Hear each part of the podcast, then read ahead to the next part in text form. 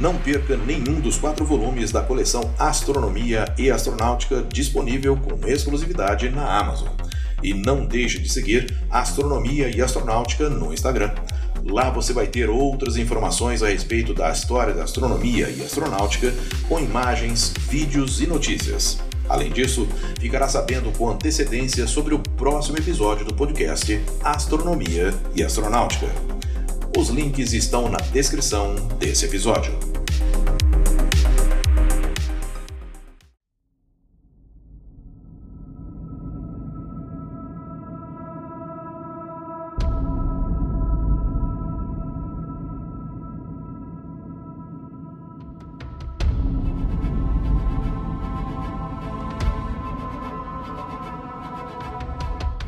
Situado a 4,5 bilhões de quilômetros do Sol, é o maior satélite natural de Netuno. Ele é Tritão. Olá, eu sou Floresberto, apresentador do podcast Astronomia e Astronáutica, e vou levar você nessa viagem.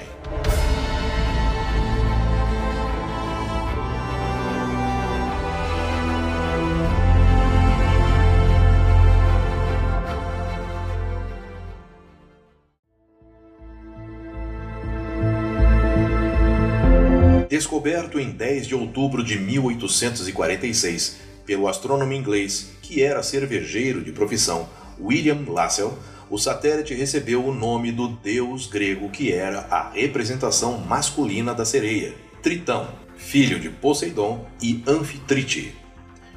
Tritão foi descoberto apenas 17 dias após a descoberta do planeta Netuno, que orbita. O nome do satélite foi proposto por Camille Flammarion em seu livro de 1880, Astronomia Popular, do qual um dos capítulos foi tratado no episódio 97 do podcast Astronomia e Astronáutica.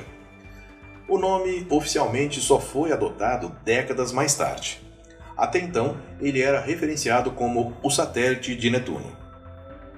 Tritão é um dos poucos satélites do Sistema Solar conhecidos por serem geologicamente ativos, caracterizado por uma superfície relativamente jovem, com crateras de impacto esparsas e uma complexa história geológica com criovulcões e terrenos tectônicos.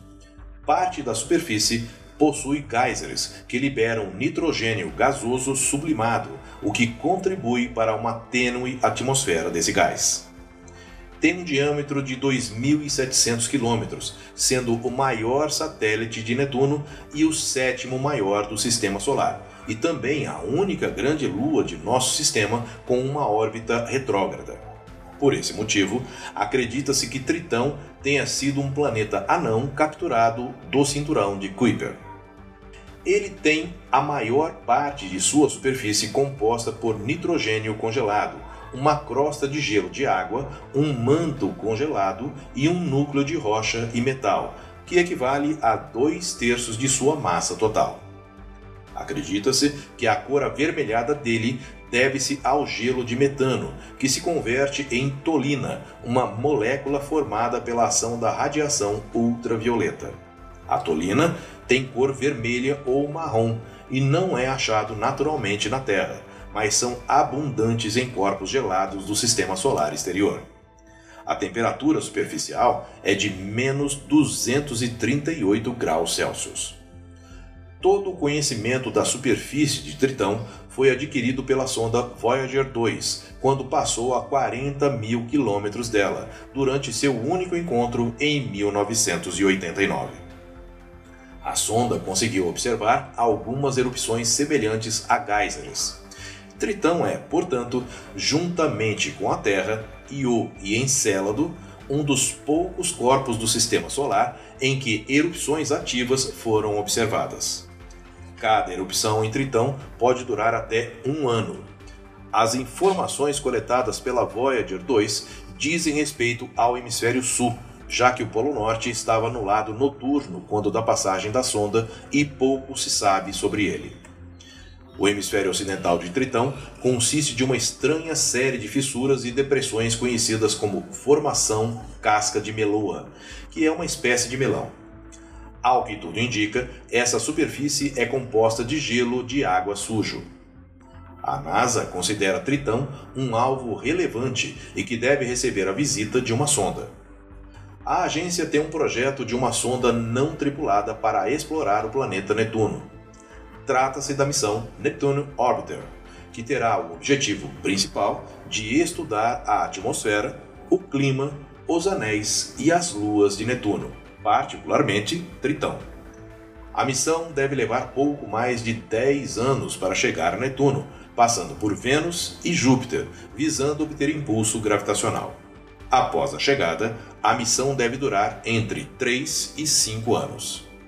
Há a previsão também de lançamento de duas sondas que pousarão em Tritão, para analisar a composição da superfície e de seu interior.